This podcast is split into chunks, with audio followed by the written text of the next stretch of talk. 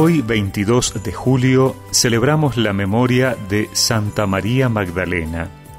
Por eso escuchamos en el Evangelio que el primer día de la semana, de madrugada, cuando todavía estaba oscuro, María Magdalena fue al sepulcro y vio que la piedra había sido sacada.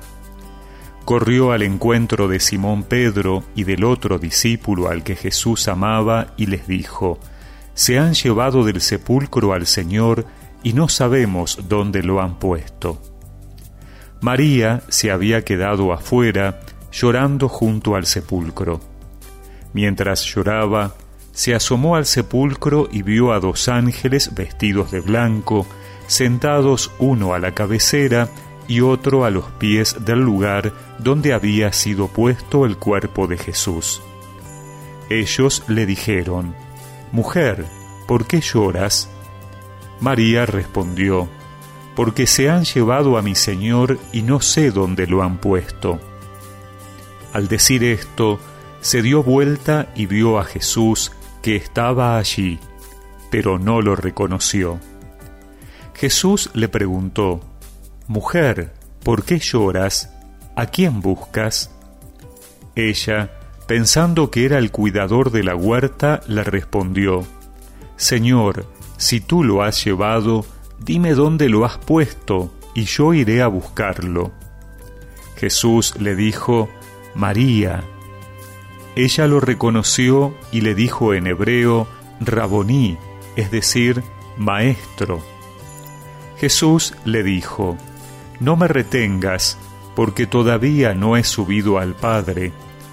Ve a decir a mis hermanos, subo a mi Padre, el Padre de ustedes, a mi Dios, el Dios de ustedes.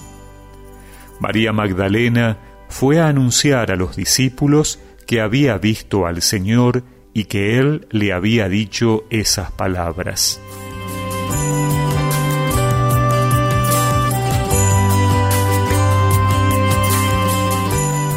Hoy celebramos a María Magdalena, la fiel seguidora del Señor, la primera en encontrarse con Jesús resucitado y la primera enviada a anunciar a los apóstoles que Él estaba vivo.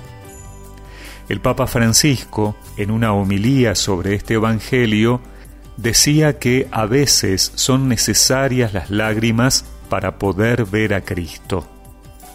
María Magdalena llega al sepulcro y debe enfrentar el fracaso de sus esperanzas, porque el Señor no está allí. Es el momento de la oscuridad de su alma y por eso llora. Todos nosotros en nuestra vida hemos sentido la alegría, la tristeza, el dolor. Pero en los momentos más oscuros, ¿hemos llorado? ¿Hemos tenido esa bondad de las lágrimas que preparan los ojos para mirar, para ver al Señor?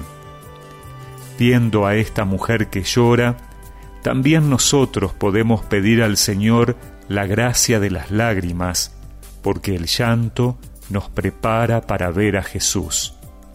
María Magdalena nos muestra que el camino es buscar siempre a Jesús, incluso en medio de nuestros dolores, que allí siempre encontraremos al Dios que nos ama, que nos conoce y nos consuela, dándonos la misión de testimoniar su presencia capaz de transformar nuestras lágrimas en alegrías.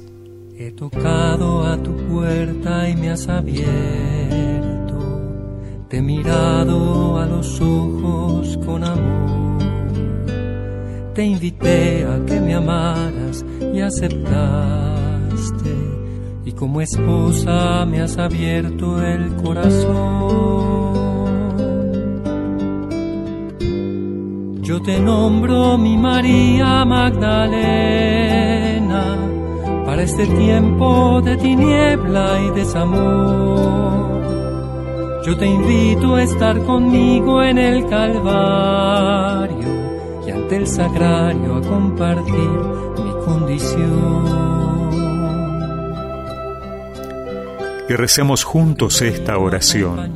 Señor, por intercesión de María Magdalena, te pido que me ayudes a reconocerte en mi vida en medio del dolor y lograr una verdadera conversión de corazón para que pueda demostrar con obras mi amor a ti.